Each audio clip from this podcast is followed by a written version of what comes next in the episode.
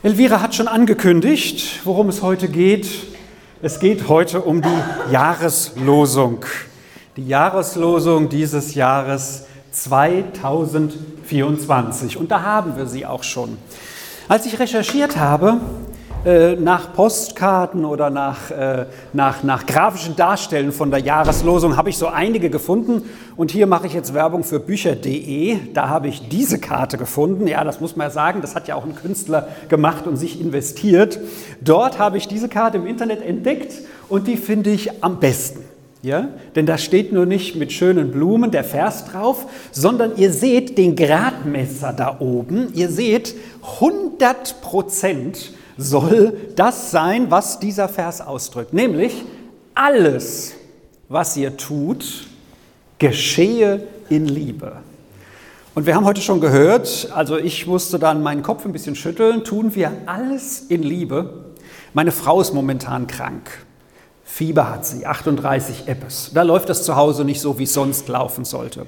Und ich merke, wie mich das auch emotional ein bisschen angreift und ich nicht so freundlich bin zu meiner Frau, wie als wenn sie wie sonst funktionieren würde. Ja, das merkt ihr jetzt hier nicht, weil bei euch bin ich sonntags immer ganz freundlich, ja. Und zu Hause bin ich auch freundlich. Also ich bin jetzt nicht so ein Drecksack, ja. Aber ich merke doch innerlich, die Ungeduld wächst, ja. Mal ein bissiger Kommentar mehr, ne. Und heute Morgen habe ich dann halt den Frühstückstisch dann auch noch von Lukas mitgedeckt, äh, meinen Jüngsten so. Also wisst ihr, ähm, tun wir alles in Liebe? Ich nicht. Aber die Bibel fordert uns heraus alles in Liebe zu tun. Also ich persönlich finde das ja eine Anmaßung, wenn ich mir das so überlege. Wie kann man von mir 100% erwarten, ich bin doch ein Mensch? Aber die Bibel tut es. Und da bin ich auch dankbar. Es gibt eine Stelle in der Bergpredigt, und das ist ja sowas wie die Regierungserklärung von Jesus, wo er in drei Kapiteln wird das im Matthäusevangelium gesagt, in drei Kapiteln sagt, so sollt ihr leben. Eine Partei sagt, bevor sie zu Wahlen antritt, das wollen wir umsetzen. Ja? Das wollen wir tun. Und Jesus sagt da in drei Kapiteln, so sollt ihr leben. Ja? Zum Beispiel die Feinde lieben, keinen Ehebruch begehen, selbst wenn ihr mit jemandem verheiratet seid, zusammen seid, dann jemanden anderen angucken und auch noch mit dem sich was vorstellen. Das geht gar nicht. Ja? Und dann gibt es noch so andere Aussagen da drin, die sind schon Ganz anders als das, was man vielleicht mal so sonst so sieht oder erfährt hier in der Welt oder in Filmen. So, die Ansprüche, die die Bibel an uns hat, die sind enorm hoch. Die sind 100 Prozent. Und deswegen haben wir vielleicht auch eben das Abendmahl gefeiert, um uns daran zu erinnern, wenn wir die 100 Prozent nicht erreichen, dann ist einer da, der uns trotzdem gerne annimmt. Der aber trotzdem sagt, alles, was ihr tut, geschehe in Liebe. Der sagt nicht, jetzt im Gottesdienst, noch am Arbeitsplatz strengst du dich ein bisschen an, ja, dann im Verkehr, na, musst du nicht mehr so, ne? Also die anderen, die dich vielleicht gerade ausbremsen oder mit 50 tuckern, wo 70 erlaubt ist, muss nicht sein, aber dann wieder zu Hause. Nein, das sagt die Bibel nicht, sondern alles, was ihr tut, geschehe in Liebe.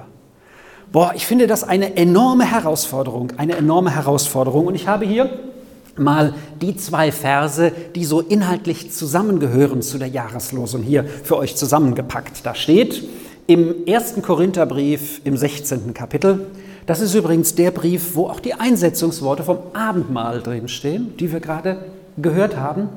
Und dort steht in den Versen 13 und 14 folgendes, seid wachsam, steht fest im Glauben, seid tapfer und stark alles, was ihr tut, geschehe in Liebe.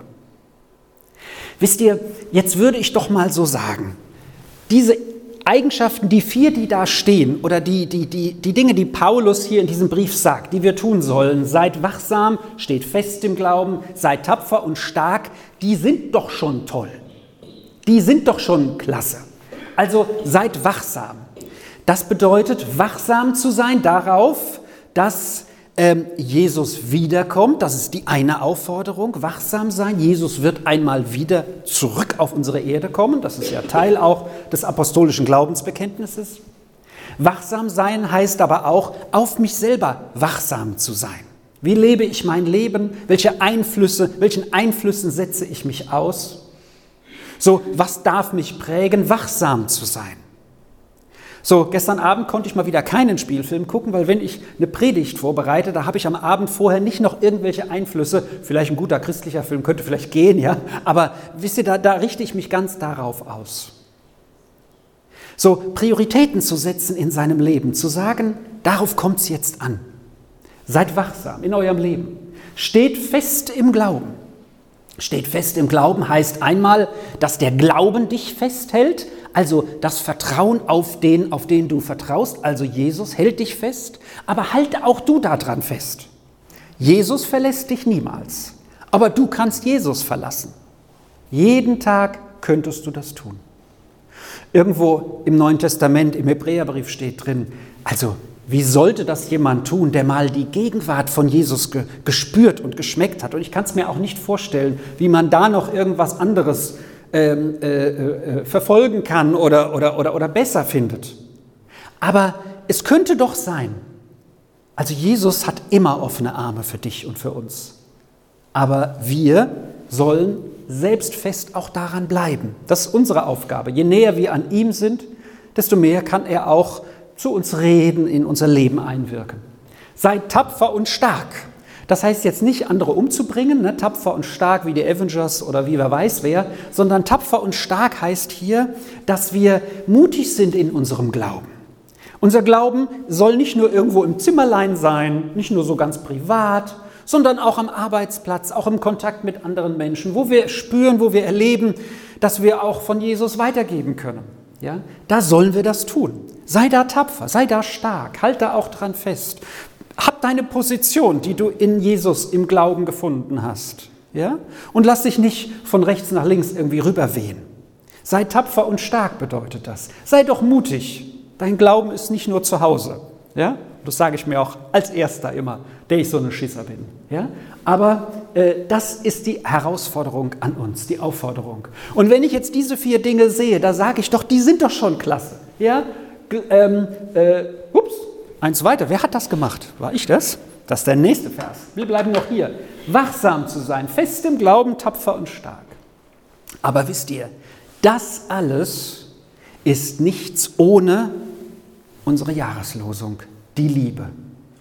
Im Korintherbrief im 13. Kapitel, ein Stückchen weiter vorne, da steht äh, drin, wie diese Liebe auszusehen hat. Und auch, also wie gesagt, nur drei Kapitel vor dem, im 13. Kapitel im Korintherbrief, wie diese Liebe optimalerweise auszusehen hat. Und das gilt nicht nur für Paare, die gerade heiraten.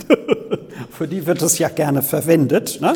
Äh, oder, oder wenn sie mutig sind, nehmen sie das als ihre Grundlage. Und in dem Moment, wo sie heiraten, ist es vielleicht auch so. Später kommen dann die Herausforderungen. Hier steht, ähm, hier steht, ich fange mal mit dem Beginn des 13. Kapitels an. Wenn ich in Menschen- oder Engelszungen rede, das ist so dieses Sprachenreden, von dem der Korintherbrief spricht. Selbst wenn ich das könnte und alle würden sagen, boah, der hat so eine Connection zu Gott, das ist klasse, aber der hat die Liebe nicht, das wäre nix. Wenn er prophetisch reden könnte und wir sagen, boah, der hat so in mein Leben schon reingeredet, das ist ein Prophet, der hat mich schon so, so gesegnet oder geführt und Weisheit weitergegeben und er hätte die Liebe nicht oder alle Erkenntnis oder Glauben, Berge zu versetzen, das wäre nichts ohne die Liebe. Ja?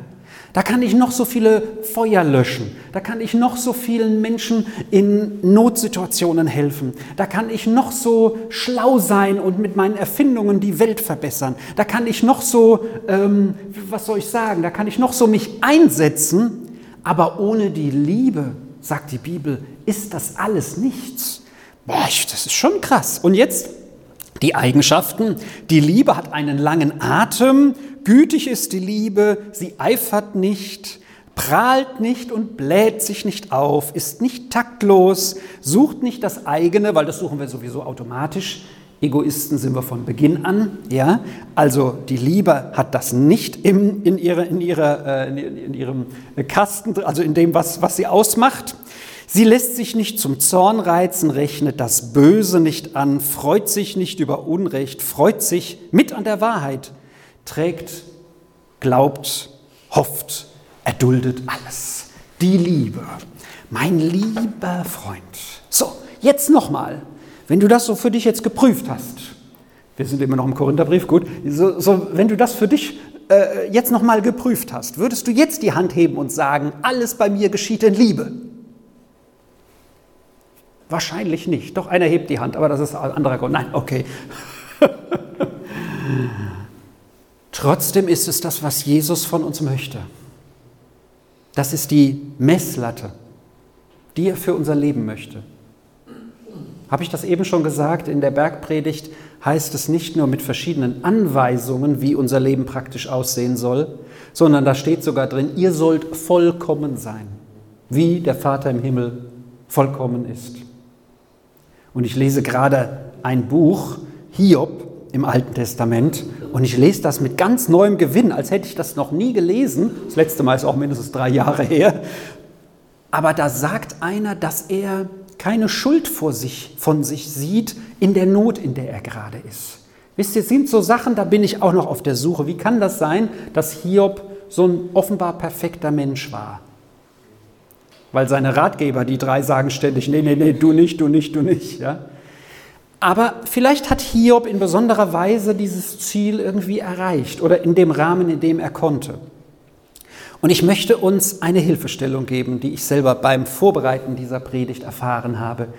Hier steht, alles, was ihr tut, geschehe in Liebe.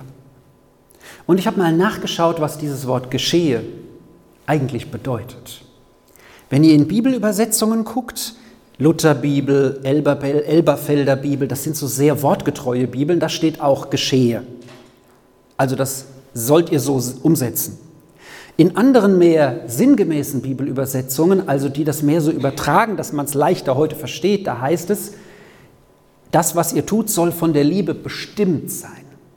Soll von der Liebe bestimmt sein. Und ich habe jetzt noch was Besseres für euch. Meine Bibelübersetzung ist die beste. Na, nehmt das mal mit. Dieses Wort geschehen kommt vom Ursprung her aus gezeugt, geboren werden. Dieses Wort was da im Griechischen steht, hängt zusammen mit dem Wort Genesis. Das ist das erste Buch der Bibel und das heißt Ursprung, Ausgang, von da kommt es her. Und in anderen, und das direkte Wort heißt dann eben auch gezeugt werden. Das heißt, alles, was wir tun, soll geboren werden aus der Liebe, ist der Hintergrund dieses Wortes. Und da kommen wir mal zum Johannesbrief, dem ersten Johannesbrief, fünftes Kapitel. Da heißt es in Vers 1, jeder, der glaubt, dass Jesus der Christus ist, ist aus Gott gezeugt. Hier steht das direkte Wort, gezeugt oder dann auch zur Welt kommen, geboren werden. Und wer den liebt, der ihn gezeugt hat, liebt auch den, der aus ihm gezeugt ist. Ihr seht, hier geht es voll um Zeugung. Und das, was für mich dahinter steckt, was mir hilft, ich muss nicht aus eigener Kraft versuchen, alles in Liebe umzusetzen. Aus eigener Kraft schaffe ich das nicht. Ich muss gezeugt sein dazu, um dieses Ziel zu erreichen oder um dem Ziel mindestens näher zu kommen. Geboren sein von oben. Im Johannesevangelium im dritten Kapitel heißt es, da redet Jesus mit einem sehr schlauen Menschen, der heißt Nikodemus, und der sagt ihm, äh, du bist toll, Jesus, wir hören so klasse Sachen von dir. Und Jesus sagt, du kannst nur ins Reich Gottes kommen, wenn du von neuem, von oben geboren, gezeugt bist. So, und die, die von jemandem geboren sind, die haben automatisch etwas mitbekommen, von dem der sie geboren hat. Also meine Kinder haben etwas von mir. So schön oder weniger schön das auch sein mag. Jedes Kind hat etwas von seinem Papa, von seiner Mama, mit hineingelegt, das ist einfach so. Das ist Schöpfungsordnung Gottes. So, du bist eine eigenständige Person, aber du hast etwas mitbekommen, das ist deine Prägung. Das ist deine, deine, deine Genetik. Und wir sind geistlich nicht geboren von meinem Papa und meiner Mama, sondern von Gott. Hier steht's. Jeder, der glaubt, dass Jesus der Christus ist, ist aus Gott gezeugt, von Gott geboren. Und wer den liebt, hier haben wir das Wort Liebe, der ihn gezeugt hat, liebt auch den, der aus ihm gezeugt ist. Ne? Ich habe gelesen, wenn ich die Eltern von jemandem liebe, liebe ich automatisch ihre Kinder. Weiß ich nicht so, aber es gibt Leute, die sagen, das ist so. Ja? Ob ich jetzt alle 15 Kinder von jemandem liebe, der vielleicht 15 hat, nur weil ich die Eltern liebe, ich weiß es nicht. Aber es ist vielleicht leichter. Keine Ahnung. Aber in dieser Stelle ist es so gemeint. Du, der du, das ist ja unsere erste Aufgabe. Wir sollen Gott zurücklieben. Ein Kapitel vorher steht die, eine ganz kurze Beschreibung, wer Gott ist, wie Gott ist. Gott ist Liebe. Ganz kurz und prägnant. Gott ist Liebe. So. Und ich soll ihn, hier steht, zurücklieben. Gott, der mich gezeugt hat. Und wenn ich ihn liebe, muss ich auch automatisch die lieben, die er gezeugt hat. Das sind also alle anderen Kinder Gottes. Und wer ist ein Kind Gottes? Jetzt kommt's. Klein, der kleinste gemeinsame Nenner eines Kindes Gottes ist, hier steht's, jeder, der glaubt, dass Jesus der Christus ist. Der Christus ist der Gesalbte, auf Hebräisch der Messias. Der Christus, dahinter steckt das, was wir im Abendmahl gefeiert haben. Er hat sein Leben für mich gegeben. Und das konnte er nur, weil er in diese Welt gekommen ist, leibhaftig. Also hier haben wir ein Stück Dogmatik, nennt sich das, ein Stück Basislehre, die wir nicht verlassen dürfen, wenn wir an Jesus glauben. Wir glauben nicht an ein Waberwesen, was mal so durch die Atmosphäre flog oder der nur so scheinbar auf dieser Welt war, sondern wir glauben, das ist die Basis, an einen, der leibhaftig auf die Erde kam. Gott wurde Mensch und er ging ans Kreuz und dort hat er sein Leben für mich gegeben. Das hat der Gesalbte für dich und für mich getan. So, deswegen darf ich zu ihm kommen. Und mehr ist nicht die Basis des Kindgottesseins. Es ist nicht die Basis, wie viel ich schon erkannt habe. Das macht nicht mein Kind Gottes sein aus. Wer von euch hat schon so viel erkannt oder so viel? Der Gradmesser von links, vielleicht hat einer null Erkenntnis bisher oder meint, er hätte 50 oder 100, das bläht ja sowieso nur auf. Trotzdem sollen wir dem nacheifern, mehr von Jesus zu erkennen, ist doch klar. Aber wenn es nicht in der Liebe geschieht, ist es nichts. So, es ist nicht der Gradmesser, in welche Kirche du gehst. Es ist nicht der Gradmesser, ob du katholisch bist oder evangelisch oder pfingstlich oder orthodox. Die Frage, die Basisfrage ist, glaubst du, dass Jesus der Christus ist? Und das, das schließt mit ein, er ist der Gesalbte, der einzige Gesandte von Gott, dem will ich nachfolgen. Das ist die Basis. Und da ist der eine weiter in seiner Nadel vielleicht, in der, in, der, in, der, in der Nähe zu Jesus oder in der Nachfolge. Aber das ist die Basis. Die Basis ist, wer ist Jesus für dich? Und wenn du das für dich beantwortet hast, dann ist das nächste automatisch, was will er in meinem Leben tun? Und das ist gewaltig, was er in deinem Leben tun will. Und dann wachsen wir im Glauben, das ist doch ganz logisch. Aber ich darf niemand gering achten, der noch nicht so weit ist, wie ich persönlich meine zu sein. Wer aus Gott gezeugt ist, das ist der, der glaubt, dass Jesus der Christus ist. Ja? Der, der diesen einfachen Glauben hat. Da braucht es keine Intelligenz dazu, keinen Quotient von XY, sondern das ist einfach dieses Vertrauen, Gott kam in die Welt in Jesus. Jesus ist Gott und er hat mich erlöst und zu sich gezogen. Ihm folge ich nach. Und den soll ich lieben, weil er mich gezeugt hat. Und so soll ich auch die lieben, die ebenfalls wie er gezeugt sind von ihm. Und dann wachsen wir im Glauben. Glaubensgrundkurs, äh, Gottesdienst besuchen, der Bibel lesen. Hallo, ich will doch nicht da bleiben, wo ich bin. Die Bibel spricht von so kleinen Kindern, die immer noch Milch brauchen. Und dann sagt er im Hebräerbrief, der braucht immer noch Milch. Ihr könnt doch keine feste Nahrung vertragen. Natürlich, Wachstum im Glauben, das ist so klasse. Das ist so, so, boah, noch was erkannt und wieder was erkannt, was ich nicht verstehe. Vielleicht wisst ihr, aber näher zu Jesus zu kommen. Die Basis ist, wer ist Jesus für mich? Und da kommen wir nochmal hier, seid wachsam, steht fest im Glauben, seid tapfer und stark. Alles, was ihr tut, geschehe in Liebe. Alles, was ihr tut, geschehe in Liebe. Das kann ich nur anstreben, wenn ich von neuem geboren bin. Und das ist ein Gebet, was du einmal gesprochen hast wahrscheinlich, was du gerne auch, ähm, auch nochmal erneuern kannst vor Jesus und was du zum ersten Mal auch beten kannst. Und Jesus wird das beantworten. Jesus, ich möchte von neuem geboren werden. Ich möchte deine Genetik haben. Ich möchte, ich möchte, ähm, ich möchte deine Prägung haben. Ich möchte deinen Heiligen Geist haben. Und dann können wir, so wie dieses Männlein hier, so unser ganzes Herz auch weitergeben. Oder zumindest einen Großteil. Und wisst ihr, das dürfen wir auch beten. Wenn wir in Beziehung mit Jesus leben, dann dürfen wir das auch mehr und mehr ausstrahlen. Dürfen unseren Egoismus, unser auf mich selbst bezogen sein, mehr und mehr ablegen und sagen, ich bin doch nicht nur für mich da, ich bin doch auch für andere da.